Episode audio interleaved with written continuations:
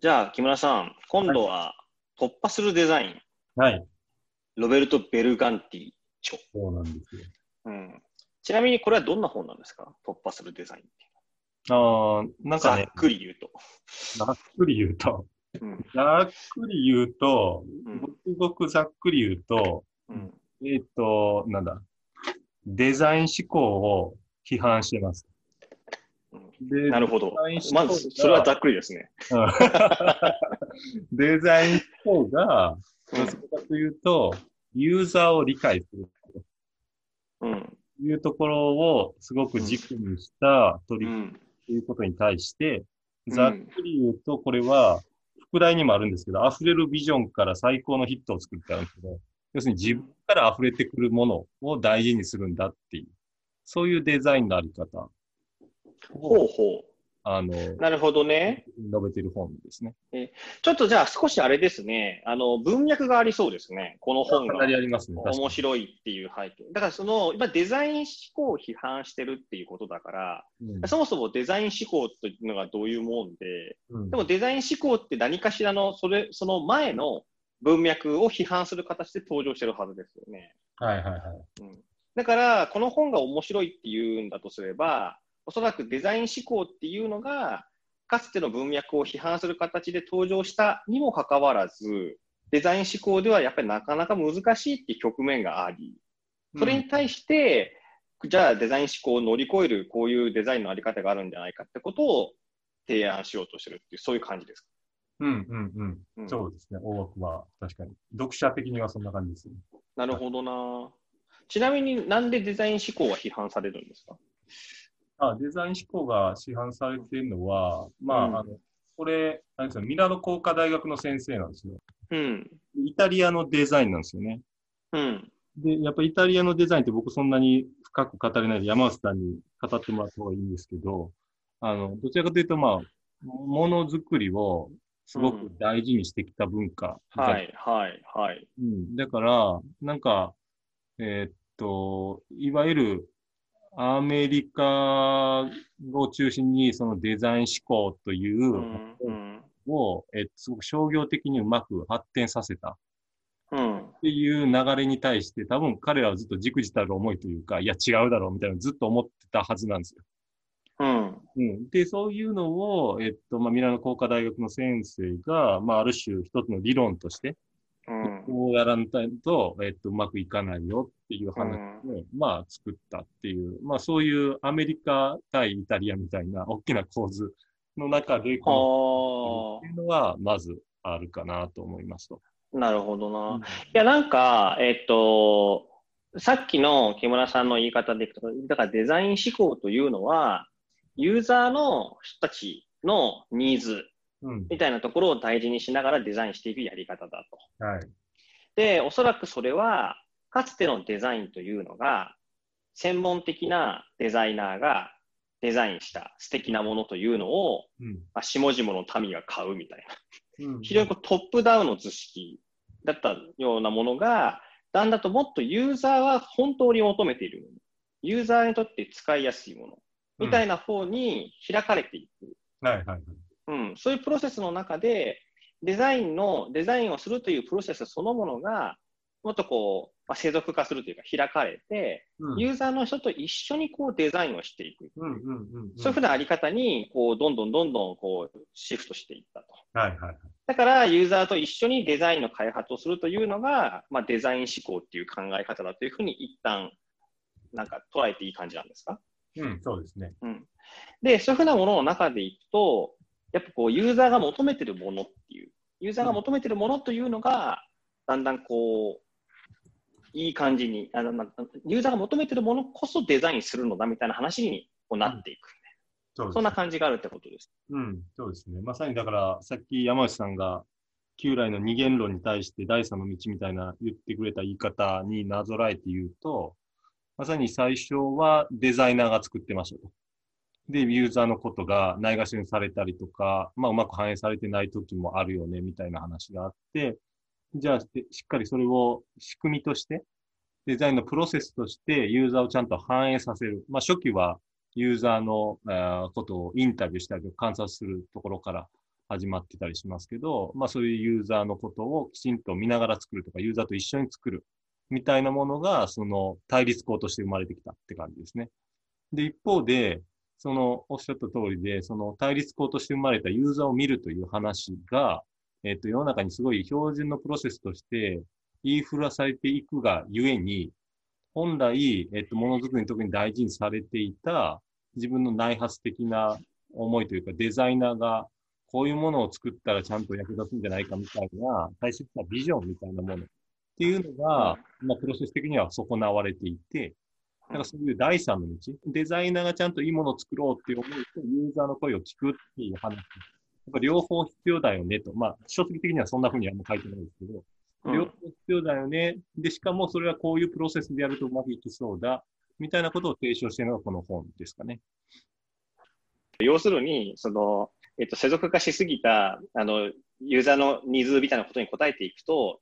デザイナーの専門性みたいなものは結局利害調整みたいになっちゃうみたいな話ですよね。うん、そうですね。はい、うん、で、っていう、なので、もう少しそこでと、ある種のデザイナーの持っているイノベーティブな部分っていうのがちゃんと活かせるような。うんうん、でも、でもかつての、あの、うん、一方的なやり方に戻らないようなっていうふうなことだと思うんですよ。うすね、うん。まあ、だから今のような、その第三の道って木村さんが言ってたような、デザインのあり方って、それで、あの、ここで突破するデザインで話題になっているのは、ものなんですかね、これ。どちらかというとデザイン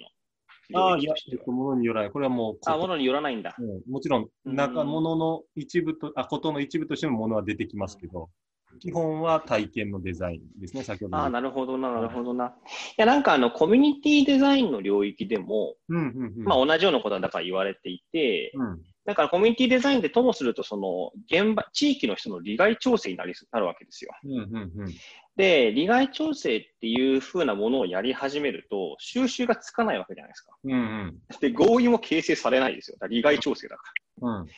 や、もっと正しく言うと、合意は形成されるんだけれども、利害調整の合意でしかないっていう感じです、うんうん、だから、そこで何を実現しようとするかっていう話がやっぱりごっそり抜けちゃう。うん、で、最初に木村さん、この本で大事なのはビジョンだみたいな話してますね。うんう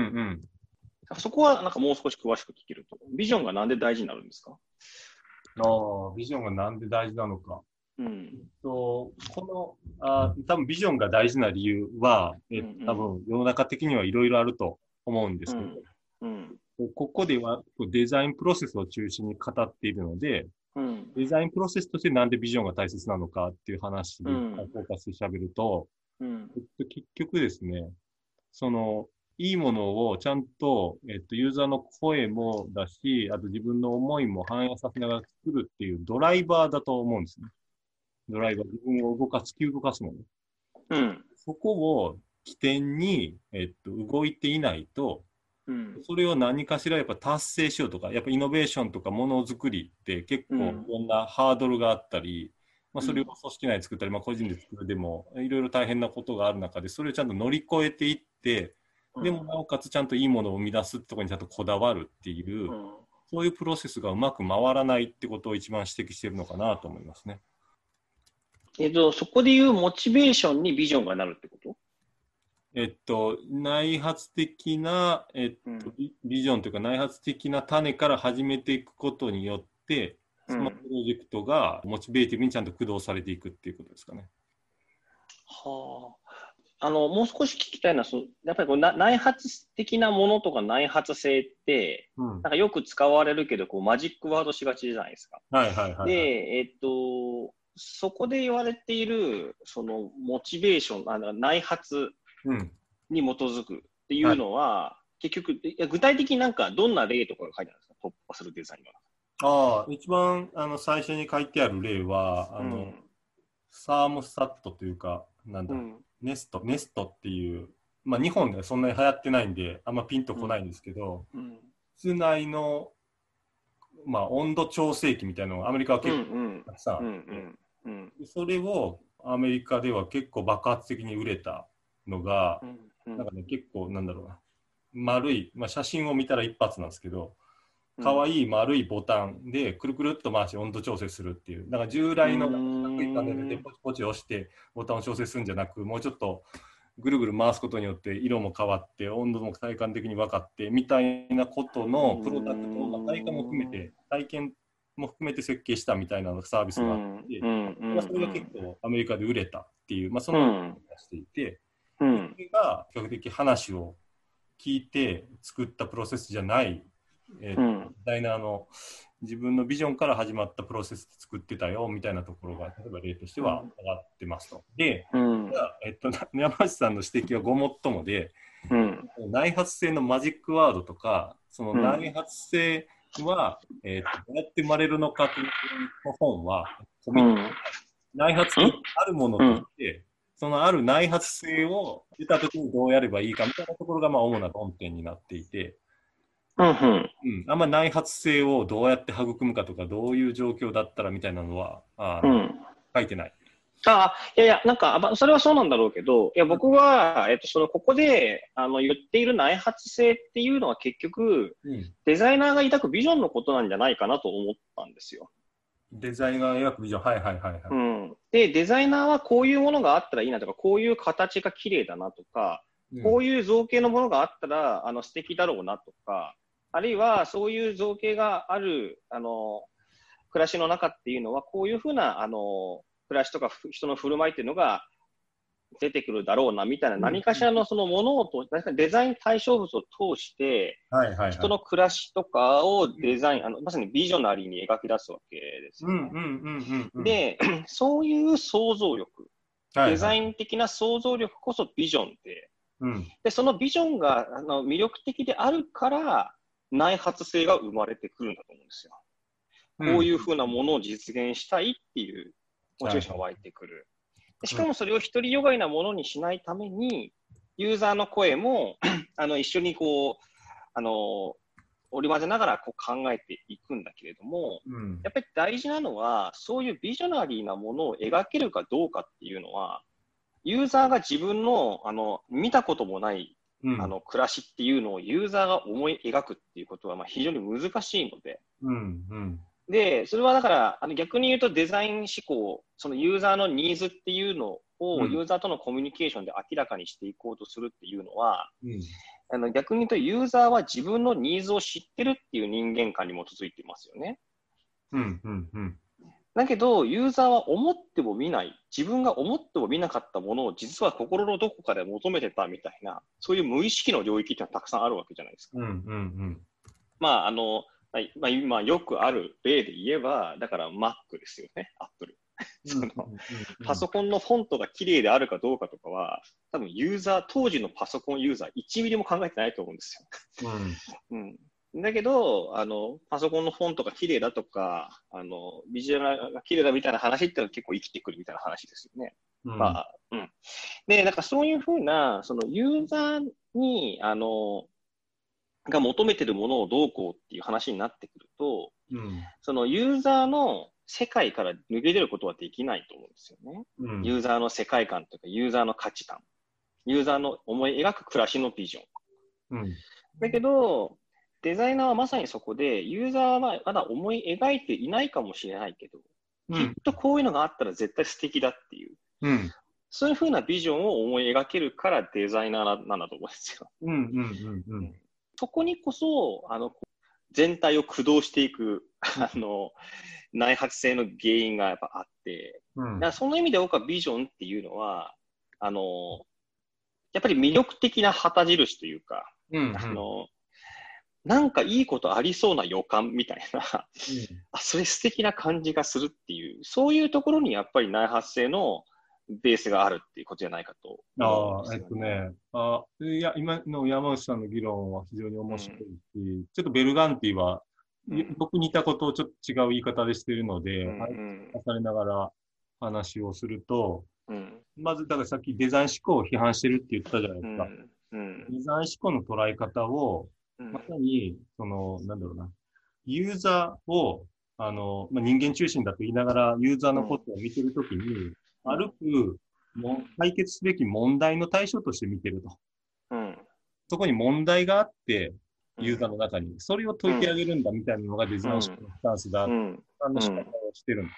うん。一方で、でも物を作るときってそうじゃないでしょっていう言い方をして、彼の言い方は、ギフトメーカーとか愛なんですよ。うん。うん。うん。うん。愛をもたらすとか、あるいはギフトをあの人にあげたいとか、うん。そういう思いがまさにさっきの山内さんの言うところのデザイナーの中からうん。ギフト湧いてきて、うん。それが一番の源泉となってものづくりをやっていくっていうプロセスだっていう、なんかそういうう、ん。うんうんうん。それはとてもいい話ですね。うん。あの、そういうふうな、あの、何かしら、だから、今その愛とかプレゼントの話ってすごいいいと思うんですよ。うん。うん。で課題解決するためにプレゼントをあげないじゃないですか。そうそうそうそう。そう。愛ゆえにあげるわけで、そうそうそいや、僕の知り合いのアーティストがすごい面白いこと言ってて、その、だ子供の頃とかに、その、泥団子とかを作って、う。うんうん。自分の親に、いいものできたよってこう持って行ったりするあの感じ。自分にとってすごくいいなと思ってるもの。これすごいビジョナリーなものですけど。それをもう差し出す。無償で。っていう、そ、そこにこそやっぱりもう、それモチベーションの塊じゃないですか、もはや。自分が持ってるすごい素敵なものをこう、ギブしたいっていう。で、それはもはや愛ですよね。うん愛としか言えない。あの、すごい、やっぱり、ベルガンってすごいいいこと言ってますよね。その、で、その愛っていうのが本当はデザイナーのイノベーションの源泉だし、うんうん。そう、そういうモチベ、あの、モチベーティブなビジョンを描き出せるところにデザイナーっていうのが職能としてあるはずだっていうことなんですよ。だからそれは、あの、今の言い方で言うと、そういうふうにやれば、その人を課題だと思ってないから、うん。その人にその素敵なビジョンをプレゼントしたいんであって、うん。その課題を何とかしてあげようみたいなスタンスではないってことですよね。そうなんですね。うんあるいは課題のサンプルとして人を見るんじゃなくて、あ、そうそうそう。うん、プレゼントをしたい人としてその人を見るっていう、そうそうそうです。そういう関わり方を言ってるっていううんことですね。いや、なんか素敵な感じですね。ちなみにな、なんで木村さんはそういうデザインのあり方、そのプレゼントするってあり方に、なんかグッとくるわけですか？いや、僕はそこは、ぐっとくるというか、結構僕はものづくりの人ではないので、うんうん。グッとくるっていうよりも、あ、うだからこの本は結局、あれなんですけど、デザインの研究の業業界で、うん。まあ、ずっとね、デザイン思考とか、そういうのがもてはやされていた、うん。え途中に、えっと、うん。2009年ぐらいかな？で、ロん。ベルガンティが論文を出して、で、そこ書籍を出してっていう感じで、まあ、業界的に広まってきたのを、えっと、まあ、僕も読んで、ふむふむと 思って、うん。確かにと思っているという感じなので、なかなかまあ、自分がものづくりを作る時の、なんていうかな、あの、納得感として、これが浮上してるかっていうところまで全然至ってないって感じ。うで。ーん。でも、こっちも逆逆のパターンで、うまくいかない例はよく知ってるわけですよ。ユーザーのあうまく、うまくいかない例っていうのは？要するにデザイン思考みたいなものが、うん。えっと、世の中的に流行ったから、まあ、研究所でもそれを研究対象として、なおかつうん。それを使いながら、えっとまあ、事業会社の具体的なサービスとかを支援していたときに、うん。ユーザーの声を使って、ね、それを話聞いて、そこでふむふむと納得してものづくりをするっていう、そういう取り組みの、えっと、なんかパワーの少なさというか、物足りなさというか、うん。まあそういうことに関しては実感があって、なるほど。うん、で一方でなんかいいものを作ってる人と話したり、そこから感じることとの違いにも実感があって。それに対してなんかすごく分かりやすい理解を提供してくれてるというか、うーん。あだからあん自分ごとというより、そういう客観的に見た時の納得感みたいな方が、僕的には、うーん。やっぱりその、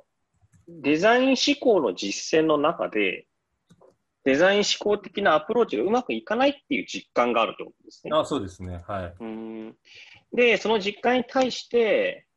あ、そっか、デザインってこんな風にやるのがやっぱいい感じなんだっていう、あの、うん発見があったみたいな感じ。うんうんうん、そうですね。うーん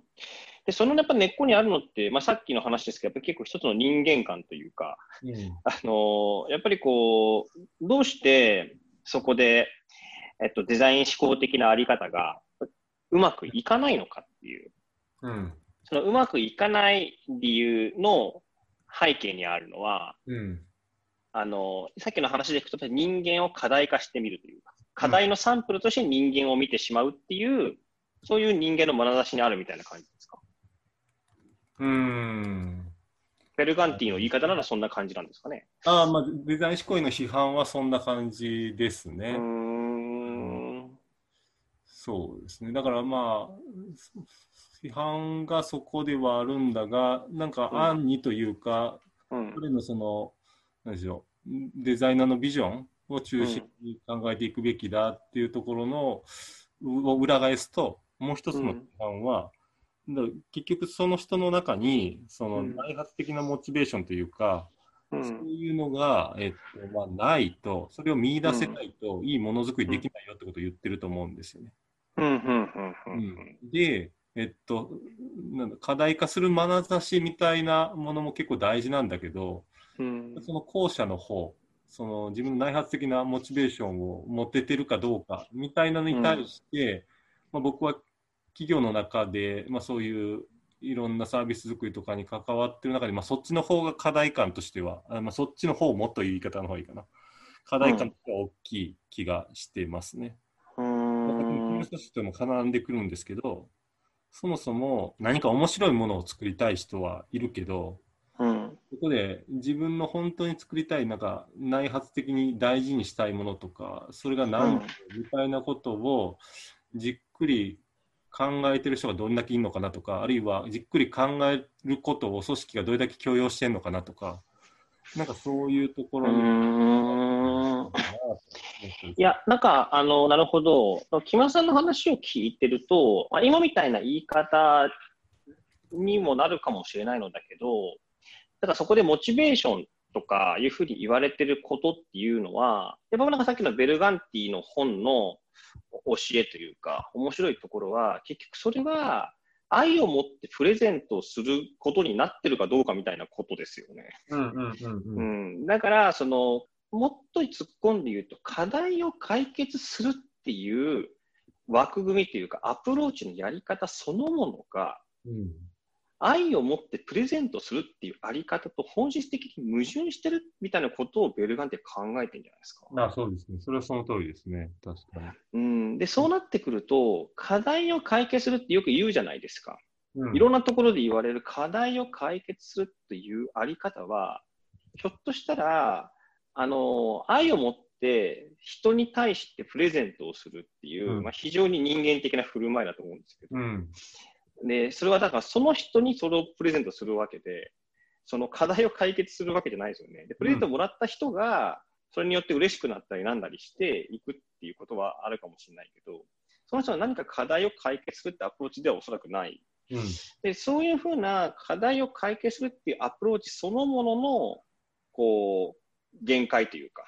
うんいうふうなものを示唆してる話ではあるかなって気は、なんかしますね。それはおっしゃる通りですね。うん、まさにその課題を解決するっていうアプローチが、いかに非人間的かうっていうんことは、もう散々この人は述べてますね。ああ、そうなんですね。うん、いやそうそう、うん。まさにその人間中心っていうのが、言葉的には人間中心って言ってるけど、うん全然人間的じゃないよねみたいな話。はあはあはあは。根源的になっていて、そういう考え方を私は信じないと。そうじゃなくて、みたいな。なるほど。人間中心と言っときながら人間が中心になってないっていうのは、もう少し具体的にどういうことなんですか、ああ、だから人間中心っていう言い方が、まあ非常に多分言葉的には人がうん何かしらの中心にいればそれで OK ってことになるので、うん。非常にいろんな意味合いを含んじゃうんですけど、でもうんその中で、例えば問題解決をやっているようなデザイン思考的アプローチって場合は、うん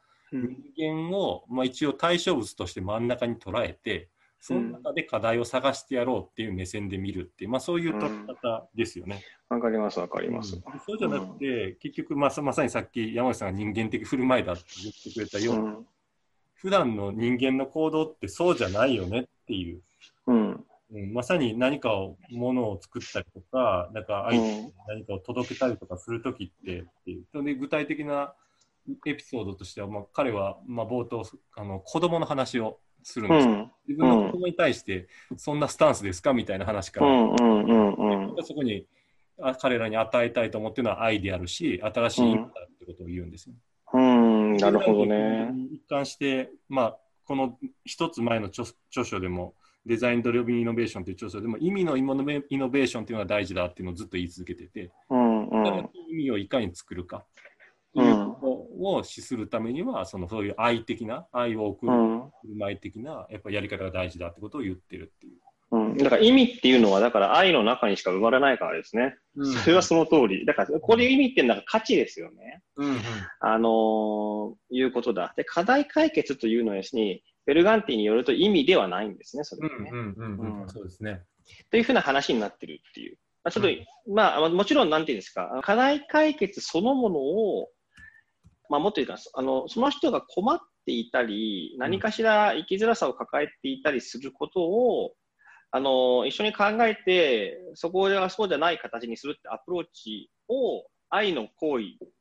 とするってことはできると思うんだけど、うん。まあ、おそらくベルガンティそういうことを考えてると思うんだけど、単に人間の振る舞いの中から課題というのを取り出してきて、その課題にアプローチするっていうあり方には愛がないだろうっていったことを言ってるんですよ。おそらくね。なるほど。分かってきました。まあ、でも最後の話していた、あの、うん人間中心が人間中心じゃない話とか、あるいはその子供に対して愛を、みたいな話っていうのと同じふうに考える。その時はだから子供は人間として見てるでしょってことですよね。うん、そうですね。うんなるほどね。